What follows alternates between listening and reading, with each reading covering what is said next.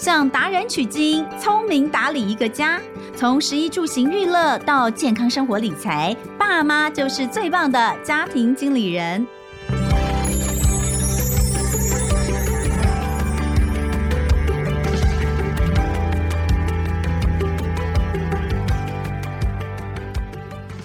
大家好，欢迎收听《亲子天下家庭经理人》，我是主持人萧彤雯。哈，今天要来聊聊一个我自己觉得非常非常困扰的话题哦，就是我们的视力哦。你有没有觉得，就是人的灵魂之窗啊，要保养起来还真的是蛮困难的。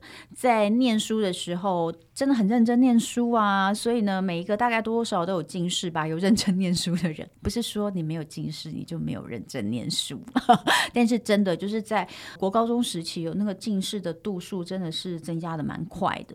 我相信现在爸爸妈妈你们自己应该也蛮担心你们的小孩在这个阶段那个近视会上来的蛮快，而且不是到国高中哎、以前我们是。国中开始增加视力，现在是小朋友小学阶段，那个近视就开始大量的往上攀升。好，本来以为呢，好过了这个青春期哦，这个年少的时候的近视攀升之后呢，我们应该有很长一段的稳定期。哎，没想到过了四十岁之后，视力又再次的开始困扰我。我自己现在就觉得，尤其是这两三年。大家都说是因为疫情之后，我们使用三 C 产品使用的很多，所以呢，眼睛的状况就越来越多。确实，在眼科门诊上也有看到这种状况。但是以我自己的状况来讲，我就觉得好奇怪，就是这些年我越来越看不清楚。我说那种看不清楚，是真的觉得哦，眼睛就是好像有点蒙蒙的。你知道，就是你小时候不是有读过那个眼翳病吗？我有一度都觉得我是不是得了眼翳病哦？但是看一看眼睛上面也没有什么白白薄膜一层也没有，到底是怎么回事呢？我真的认真的去大医院做过彻底详细的检查，还换了两家医院哦，都跟我说，哎，就没有什么太大的问题啊，什么视神经也 OK 啊，黄斑部也 OK，就是老花，还有眼睛太干。眼睛太干也会让我看不清楚哦，所以，呃，我想可能很多人都有像我这样的一个困扰，就是我觉得眼睛不舒服，我就觉得它酸酸涩涩，我就觉得它看不清楚。可是去检查好像也没有太大的问题，或者他就跟你说啊，你就是老花，那你就开始紧张。那这个老花到底有没有办法去改善哦？所以我想我们今天就来聊聊中年人的眼睛问题。今天在我们现场要跟我们聊天的是呃舒田诊所眼科部分的主治医师张夏怡，张医师，欢迎张医师。Hello，大家好，我是张夏怡医师。好，哎，张医师，你还很年轻哦，你没有办法理解我们老花眼的痛苦。不会啦，我觉得。现在啊，大家用眼啊，开始看近距离时间拉的比较长一点点啊。嗯、当你专注用眼之后啊，久了大家就会开始觉得有点疲惫。其实啊，嗯、这个就是有点老化的先征兆。我现在开始也面临这个问题了。哎，我问你哦，你这两年，因为就是、嗯、呃，我们知道在疫情这几年，其实眼科真的是暴增。嗯，不管是小孩还是大人都是。嗯、那以大人来说，你有觉得就是真的有上眼科求助的人变多了吗？其实最近这几年开始啊，大家就是长时间开始用眼看近距离啊，比如用电脑啊，在家里学习啊，或者是嗯、呃、用手机、用平板的时间拉长了之后啊，开始常常会有一些眼睛不舒服的状况，然后来到医院来求诊。嗯、那的确，最近年轻人的比例开始慢慢升高了。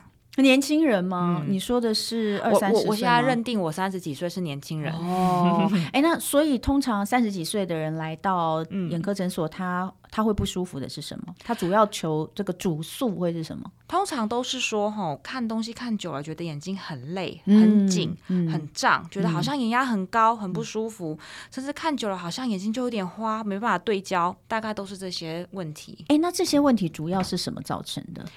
因为我们通常啊，长期长期看近距离啊，其实眼睛用眼的那个肌肉啊，它其实很紧绷。嗯、那你可以想象，紧绷久了，就像你重训重训久了，肌肉也是会很累很疲惫。嗯、那眼睛肌肉很疲惫的时候，它就会以很胀啊、很紧啊、眼睛很酸涩、不舒服表现。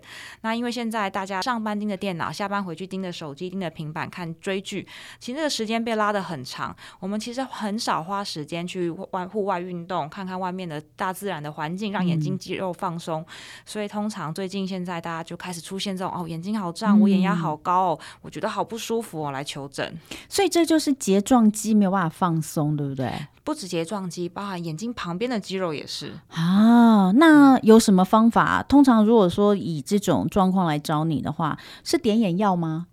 其实最简单的方法就是休息，但是呢，这个好像有点困难，好难哦。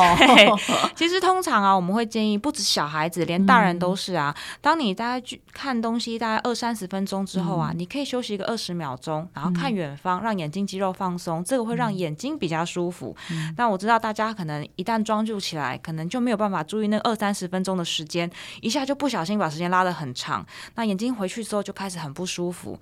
那除了刚刚讲看远。之外，第二个我们可以多做点热敷。嗯、那热敷啊，可以让眼睛肌肉比较放松，比较舒服。那热敷其实温度也不需要很高，大概四十度左右就可以了。那外面现在也市售有很多热敷眼罩，其实也都很方便。对对、嗯。那回去啊，泡个澡，热敷一下，让犒赏一下自己。其实这都可以让你眼睛比较舒服，比较放松。哎、嗯，那我再问一个进一步的问题，就是说如果像这样子的状况哦，眼睛比如说肌肉紧绷啦，都没有足够的休息，嗯、我们都不去管它，三十几岁的人都不去管它，还是继续这样子使用它，也没有保养它的话，接下来有可能会造成什么状况吗？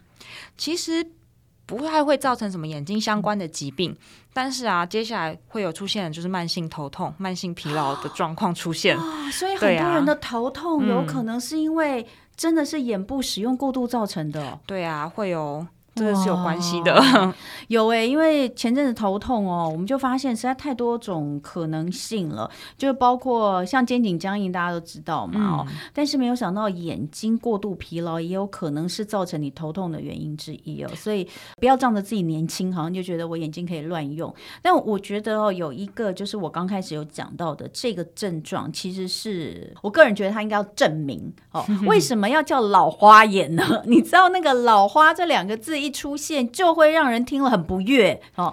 我记得，因为我四十岁怀孕，四十一岁生老二嘛，哈、嗯。那我生完老二啊，因为我安胎很久。嗯，我在医院安胎安了四个多月，一百、嗯、多天，就是、嗯、呃二十四小时卧床都没有下床的那种哈。嗯、哦，对，很辛苦，很辛苦，真的很辛苦。对，但我跟你讲哦，重点是啊，我生完小孩之后，后来到了月子中心，也就是我第一次帮我儿子剪指甲。你知道早产，他也是有点早产，嗯、他在三十四周生的。嗯、那个小孩本来就已经很小了，对，那那个早产儿的那个指甲更小，你知道吗？嗯、我在帮他剪指甲的时候，我就赫然发现，天哪，我看不清楚他的指甲，嗯、但是。并不是单纯因为他指甲太小，是因为我眼睛真的看不清楚，嗯、然后我超害怕的啊！我记得那时候还在月子中心，我还跑去，因为我那时候住的月子中心是在医院里面的月子中心，嗯、我还跑去挂号挂眼科，嗯、我就跑去眼科说：“天哪，我看不清楚，我看不清楚我儿子的指甲，嗯、我眼睛是不是怎么了？”就做了检查之后说：“嗯、啊，没事啦，萧小姐，你就老花而已。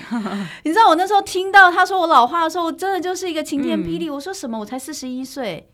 嗯。你确定我是老花吗？嗯，然后他就说，嗯，四十一岁老花是有点早。他说，但是他觉得跟我那个时候长期，因为我有连续一百多天安胎，嗯，我看最远的距离就是到天花板的距离。嗯、他说，因为我都没有办法看到远，然后都一直看近、手机、看书。嗯、他说，可能是因为这样老花就提早跑出来了。嗯、所以四十岁开始就有老花，嗯、现在是很普遍的事情吗？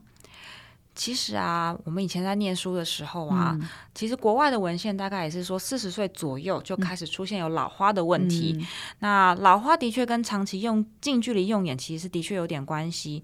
你可以想象，我们先来科普一下什么是老花。嗯、哦，老花是一个每次我在门诊很难跟病人解释的问题，因为这个可能就要花好久好久的时间，我们再重新上个物理课，然后再来了解什么是老花，才有办法继续谈下去。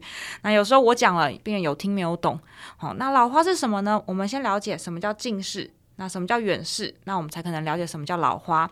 好，那我们眼球啊，它是个球体，眼球前面呢、啊，它会让光线聚焦，聚焦到眼球的后壁去，那就是视网膜的位置。嗯，也就是光线进来，经过眼睛的前面，聚焦到视网膜上面的话，我们就可以看到东西了。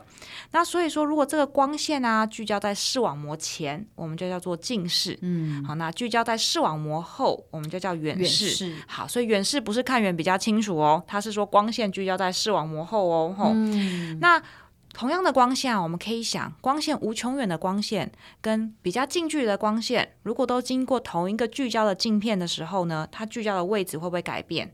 其实理论上是会的哦。所以无限远的光，如果经过我们眼睛前面的聚焦镜片的话，聚焦到视网膜上的话，那我们东西移近的时候，移到手距离的时候，那这个聚焦平面应该会往后面移，也就是往视网膜的后面移。那这种情况下，我们就看不清楚了，因为它不是聚焦在视网膜上。但年轻的时候啊，我们的眼睛调节力非常的好，嗯、我们可以把那个聚焦的程度改变，也就是远的，我们也可以聚焦在视网膜上；嗯、近的，我们改变一下焦距，又也可以聚焦在视网膜上，所以我就看得清楚了。嗯，那这个能力啊，会随着年纪开始慢慢丧失。哦，从其实从你出生之后就开始慢慢丧失了，因为你一直在使用它。哎，我觉得刚刚那一段哦，嗯、你把它想成就是你用单眼相机在调焦距的那个感觉，哎、对，没错没错，你就是那个，或者是你看哦。呃我们以前那个有自动的相机，嗯、它会自己 zoom in zoom out，它会自己抓那个点前后这样滋滋，对对对对，没错没错，其实就是我们眼睛在做的事，对不对？对没错，哦、这个就是年轻人的眼睛在做的事情。嗯、对，那随着我们年纪变大，你这个调节力就开始越来越差了。那一开始会先发生的是。你看久了，那个肌肉就不够力了，嗯、所以你会开始觉得啊，看久了眼睛好累啊，眼睛好花，然后看没办法聚焦啊。在接下来，你的肌肉力量开始慢慢丧失了，所以你从最近距离开始慢慢看不清楚了。那这个距离会越来越拉长，越来越拉长，也就是老花。我们讲老花越来越严重。嗯，好，所以我们有听过，哎，好像有点近视的人，好像他比较会玩老花哦，但其实不是，老花它还是一样发生了。嗯，只是呢，以前呢、啊，我们在无穷远的光聚焦在视网膜前，因为我是近视嘛。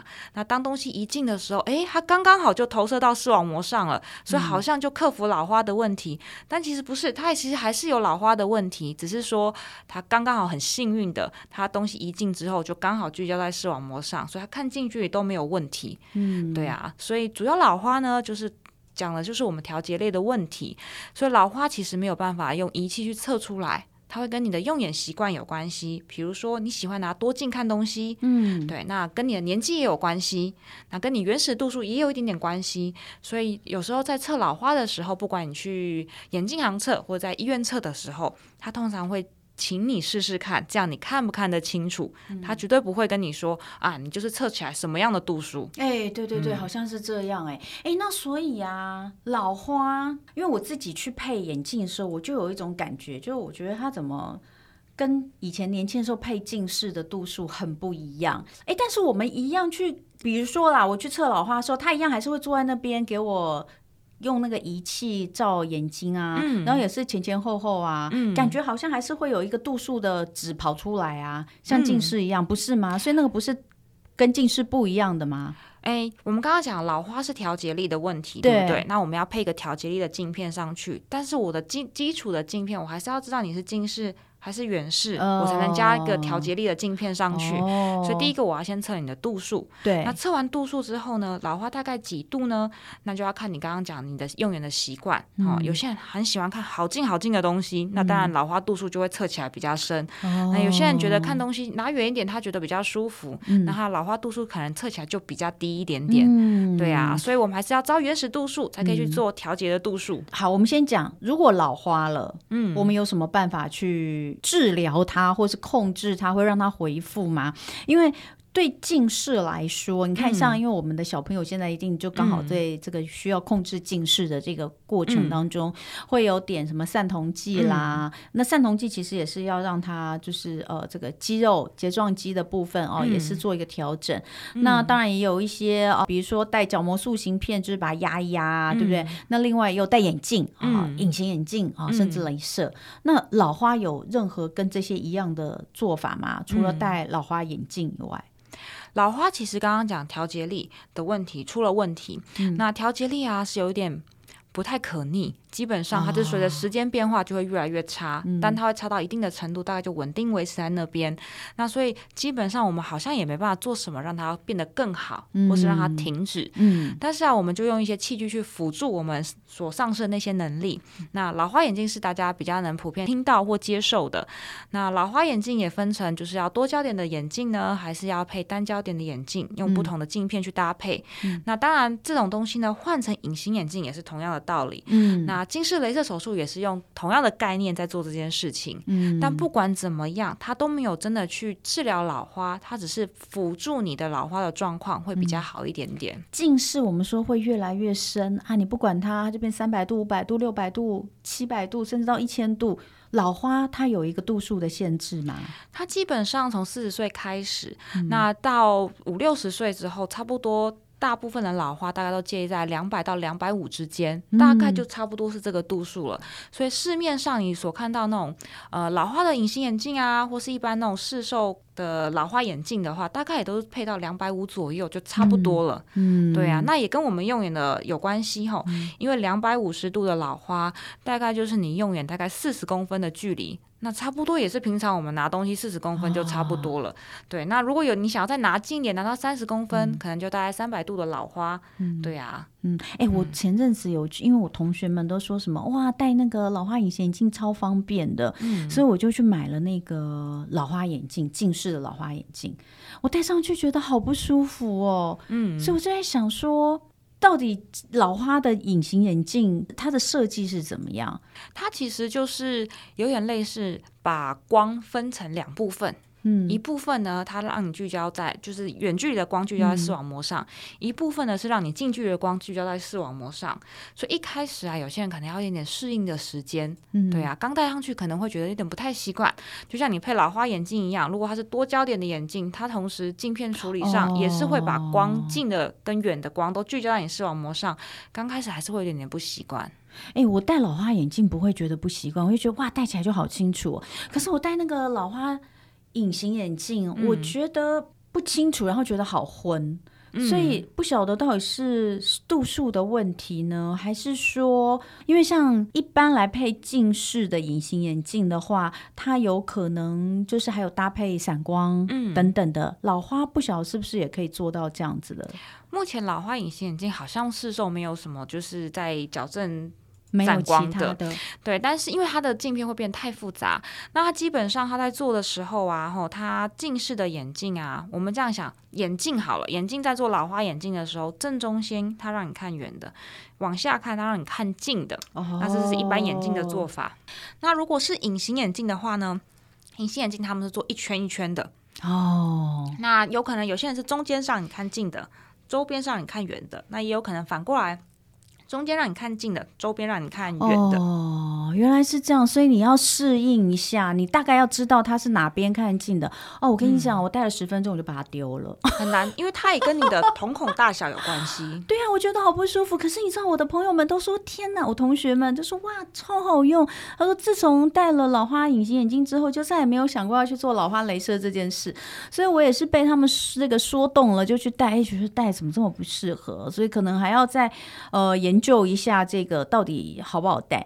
然后呢，我也想问一件事哦。我现在是以一个这个呃听众的身份哈，因为我之前看到有一款眼药水，号称可以治疗老花，那都骗人的，对不对？如果可以的话，我现在也想点。我跟你讲，真的，我跟你讲，真的有，因为日本不是有很多很多眼药水吗？嗯、然后呢，哎，我这边我真的要跟这个我们的听众朋友讲一下，我有去买的原因是因为我知道那一定是骗人的，因为。嗯以我的理解，老花是没有办法治疗的嘛？嗯、你怎么可能治疗老花？可是呢，在很多的那种代购社团里面，就会出现那种，哎，日本代购代购日本的这个眼药水，然后这个眼药水是可以治疗老花的，可以延缓你的，或者是说可以让你的老花。获得舒缓，我就是我知道不可能，但是我还是买了。为什么？嗯、我想买了之后，我要试一下它到底什么感觉，结果、嗯、就是点下去很凉。嗯，所以那种应该其实就是放松眼睛的眼药水，对不对？对，它就是让你稍微放松，比较舒服一点点。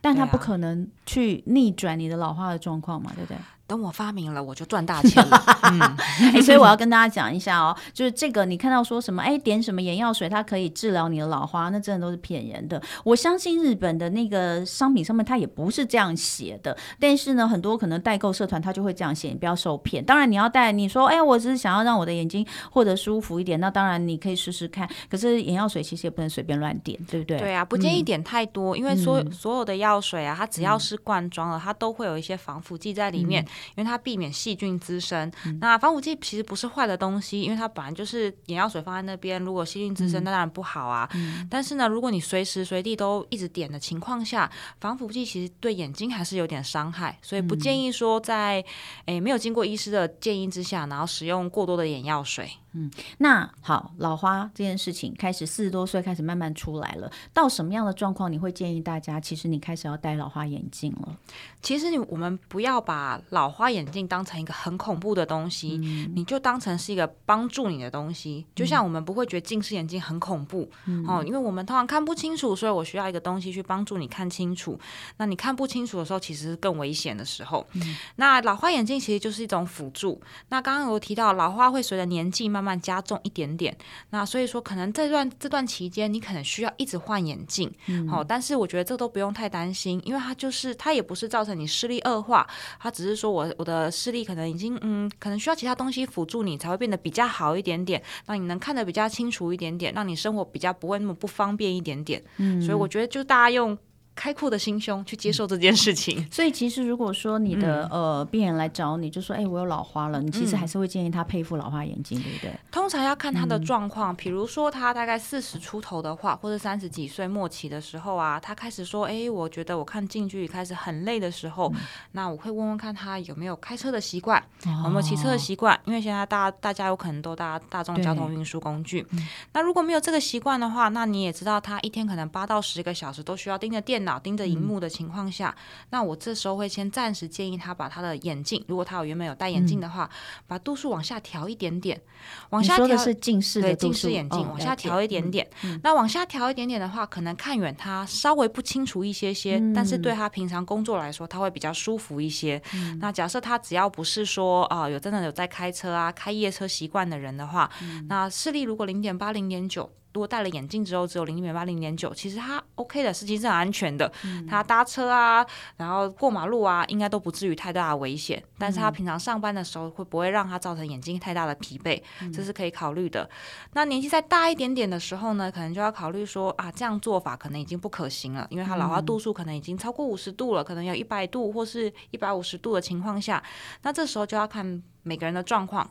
像有些人他可能。没有办法接受老花眼镜，因为他一下就是诶要正中间看远，下面要看近，他觉得很不习惯。他甚至觉得走楼梯的时候，觉得楼梯浮浮的好危险，他会跌倒。那如果这样的话，我就会建议他干脆配两副眼镜。嗯，好，那一副眼镜呢，可能就是平常在工作的时候使用的，一副眼镜就放在车上，他开车的时候可以戴，他需要看得比较清楚的。当然，在年纪再大一点点，五六十岁的人，可能老化已经到两百度了，那他可能就要考虑更更多种不同的方式去组合，让他觉得比较平常，比较适应。嗯、对啊、欸，那你刚刚讲的第一种状况听起来就很像老花镭射的做法，对啊，对不对？嗯，好，我就来问一下老花镭射。虽然说，呃，其实我们现在目前听到老花镭射真的去施做的人其实不多，然后一般来说，眼科界的医生也会。其实普遍的认为说，老化镭射它的，如果你有做过近视镭射，然后你又想要做老化镭射，这当然不知道行不行啦，要、嗯、要检查一下你的角膜的厚度嘛。嗯。但是老化镭射的满意度绝对是远低于近视镭射，嗯、听到的说法都是这样哦。不知道为什么？因为老化镭射有分很多种做法哈。嗯、第一种做法就是我们让两只眼睛有一点点视差，嗯、也就是说我一只眼睛。不留度数零度，我让我让你看远非常清楚，但另外一只眼睛让你留一点点一一点点度数，可能一百度或是一百五十度的度近视度数，那刚刚好一百度到一百五十度就是克服一点老花的度数。嗯，那这样的好处是说，哎，你看远跟看近可能你都不需要戴眼镜，但是啊，我们人。通常习惯两只眼睛一起看东西，而且两只眼睛一起看清楚东西，所以瞬间变成一只眼睛看得清楚，一只眼睛看不清楚的时候，有些人会觉得怪怪的。我觉得我很不适应，嗯、很不舒服。那另外一种老化的方式呢，就像有点类似像老花的隐形眼镜一样、嗯、那样做法，也就是在同一个眼睛表面让它有看远跟看近的聚焦光不同。那有这个状况的时候，有些人会发现说，就像刚刚你你的状况，可能戴上去就是觉得很不舒服，嗯。或者是说晚上的时候，因为你瞳孔比较大的时候啊，会出现有一些眩光的问题，那种光干扰的问题，所以会觉得好像。没有像近视雷射一样做起来这么棒的感觉，嗯、但的确，他做这个雷射是可以减少你戴眼镜的机会，嗯、但是呢，眼睛的清晰度、视觉的品质可能就会比较稍微差一点点。嗯，嗯，所以有什么方法可以延缓老花的速度吗？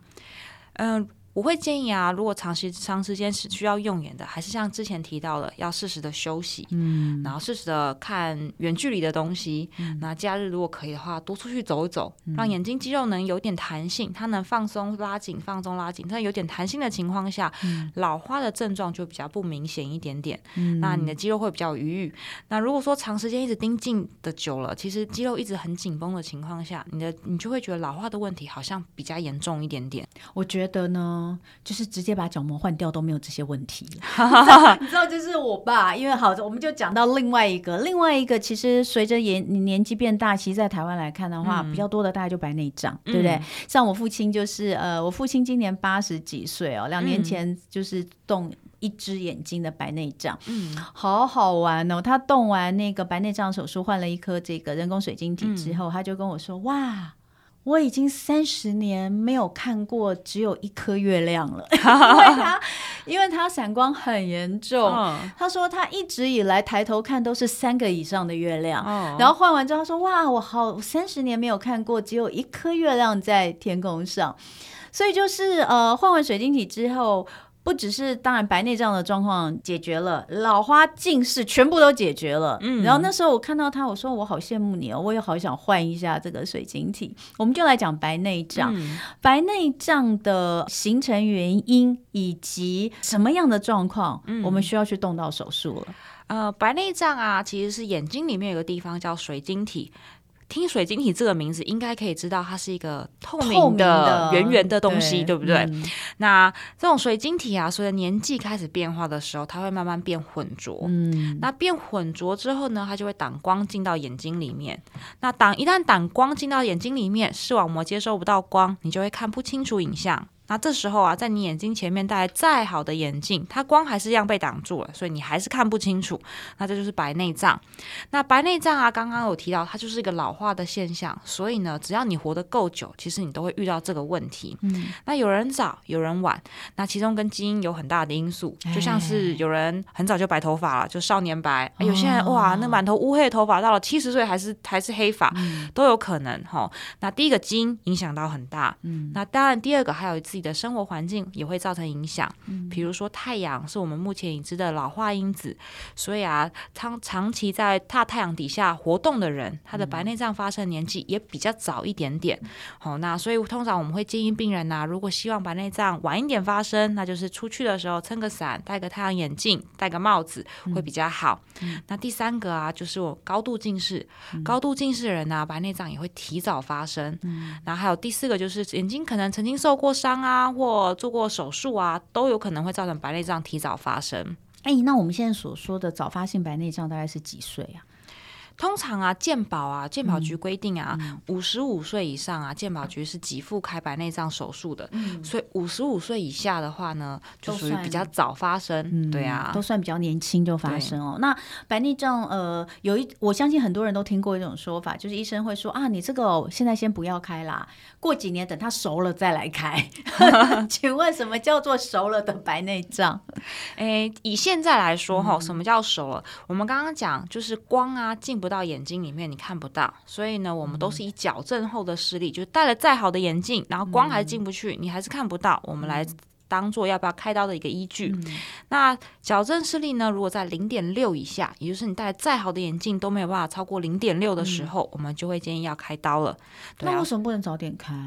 基本上啊，我们人啊自己的眼睛的水晶体一定比人工的好。人工如果这么好的话，大家都去开刀了。哎呀，很想开，你知道，每次 看到身边那些老人家换完之后，哇，那个。呃，因为我婆婆也换了，嗯、爸爸也换了，然后每个换完之后都赞不绝口。嗯、然后我们这种就是又有老花，嗯、然后那个眼睛可能又有些又有近视又有散光，嗯、就觉得哇，它可以毕其功于一，多好。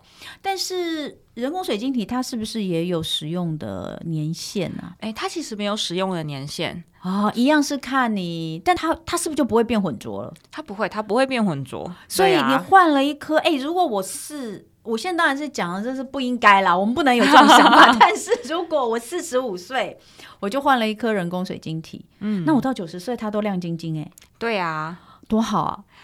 但是人工的还是没有自己的好，这个很，这个一定要对，这个一定要特别强调。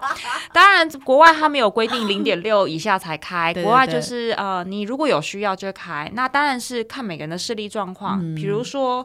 我可能在开飞机，我可能不能接受我视力零点八以下，哦、对对对，所以零点八对我来说就已经很差了。我一定觉得就是需要。嗯、那有些人他可能平常都在家里，他也没做什么事情，嗯、那可能家里家事有别人可以做，嗯、煮饭有别人可以做，他其实只要平常追追剧，所以他可能觉得哎，零点五、零点六视力他好像也可以接受。嗯、对，所以视力只是一个最基本的门槛，还是要看自己个人的状况。嗯，好，千万不要像我想的那样子，就觉得哇，换了一颗就。什么亮晶晶，什么问题都没有了，也不用戴老花眼镜，看起来也没有老态了，多好！赶快去把它开掉哦。呃，还是自己的最好啦。对啊、原本天然的雄厚。那当然还有一些其他的，其实呃，青光眼吧。但是青光眼因为它有遗传，对不对？它主要是遗传，对，对不对？哎，遗传是一个比较明显的因子。嗯、对对呀、啊，像我妈妈就有青光眼，所以我妈就每天都在恐吓我说：“嗯、我跟你讲，你以后一定会青光眼，你好好的来注意一下。”所以其实，在去做。做呃眼部的检查的时候，也一定都会来量眼压嘛。嗯，那青光眼呃，其实如果这个什么样的状况之下要怀疑自己可能有青光眼，那它跟年龄也是有关系的吗？其实青光眼呐、啊，一开始的初期症状非常的不明显，嗯、所以自己也很难知道自己有没有青光眼。嗯、那这种青光眼通常都有家族的病史，嗯、就是家里有人有青光眼的机会，你自己就会比较高一点点。嗯、那除此之外啊，刚刚讲高度近视也是，所以你看高度近视跟很多都有关系。所以我们真的要好好的维护小孩的眼睛，对对对，因为未来他们会不会有这些七七八八的事情，就看他小时候眼睛有没有保护好。哦、对啊，嗯，对，然后还有包含你有没有一些呃。糖尿病啊、高血压等问题啊，那个多多少少会影响到。嗯，那青光眼啊，听起来很恐怖。然后青光眼就会说啊，会不会是我眼睛胀胀的？是不是青光眼啊？等等的。那青光眼基本上我们。讲白话一点点，就是我们眼睛的神经开始受损了，嗯、叫青光眼。嗯、那眼睛神经慢慢逐渐受损的变化，那个是一个很慢很慢的变化。也就是呢，青光眼它不是一个很可怕立即的疾病。嗯、通常啊，听到那种青光眼眼睛瞎掉啊、看不到啊，嗯、那都是青光眼可能十年二十年没有治疗才会导致的状况。嗯、但青光眼基本上刚刚讲你没有感觉，嗯、所以等你发现的时候都很严重了。嗯、那所以建议有家族史的人还是建议去做检查会比较。妥当，对，所以呃，就跟你知道，现在大家对于做健康检查都非常的有概念，眼睛一定也要定期的做检查，像青光眼哦。呃不检查基本上是很难发现的。等到你发现的时候，可能都什么视野已经有点受损了，嗯、你会觉得哎视野变窄了，那个时候就已经是很麻烦的事情哦。嗯、那而且青光眼其实，因为我自己家里面妈妈是青光眼，所以我知道青光眼其实它是可以获得很好控制的哈。嗯、也不是说这个哦得了青光眼之后，因为主要是因为青光眼它不可逆啦，所以得了青光眼人都会觉得很害怕。嗯、但其实只要配合医生的治疗，它其实是可以维持在。一个状态之下哦，也不用担心我得青光眼就总有一天就要瞎掉这样子哦。哎，对，没错，没错，对对，这个一定要跟大家讲，因为我妈就是这样，我妈整天都觉得她要瞎掉，所以我就问了很多的眼科 医生，他们就说没有啊，你就是好好的配合治疗就好了。我妈妈青光眼发现到现在也已经十几年了，嗯，也都一直有在控制哦。但这个东西重点就还是必须要让大家知道，就是你要做定期检查哦。对，所以今天我们就聊了一下中年人的呃发苍苍。事茫茫，好伤心哦。那最后还是要请我们的呃张医师来跟大家。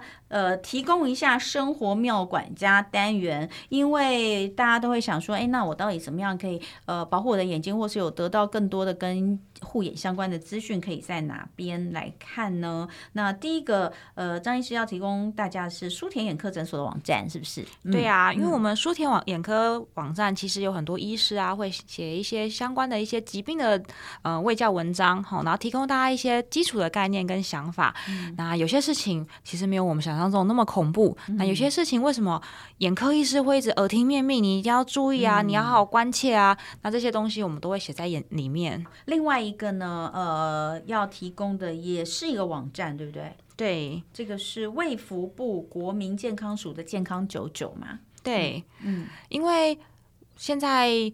就像刚刚讲啊，比如代购社团啊，那种很多的资讯很多很多。那有些资讯啊，我们其实也不知道它到底正确或不正确。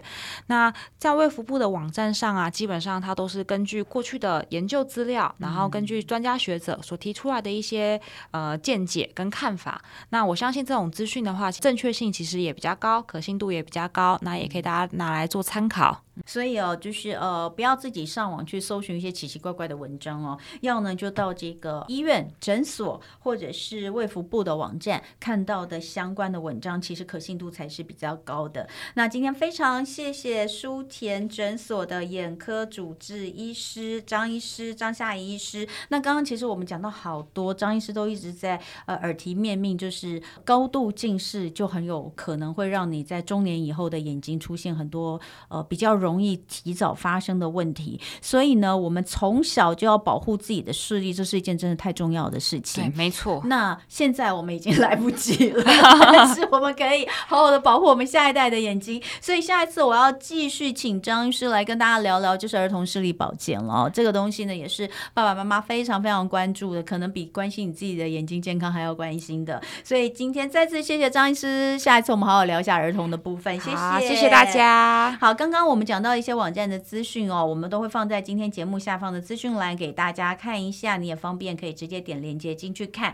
那也谢谢大家今天收听家庭经理人，我是童文，亲子天下 Podcast，周一到周六谈教育聊生活，开启美好新关系，欢迎订阅收听 Apple Podcast 跟 Spotify，也欢迎要给我们五星赞一下，在许愿池给我们回馈喽。那我们下次见，拜拜，拜拜。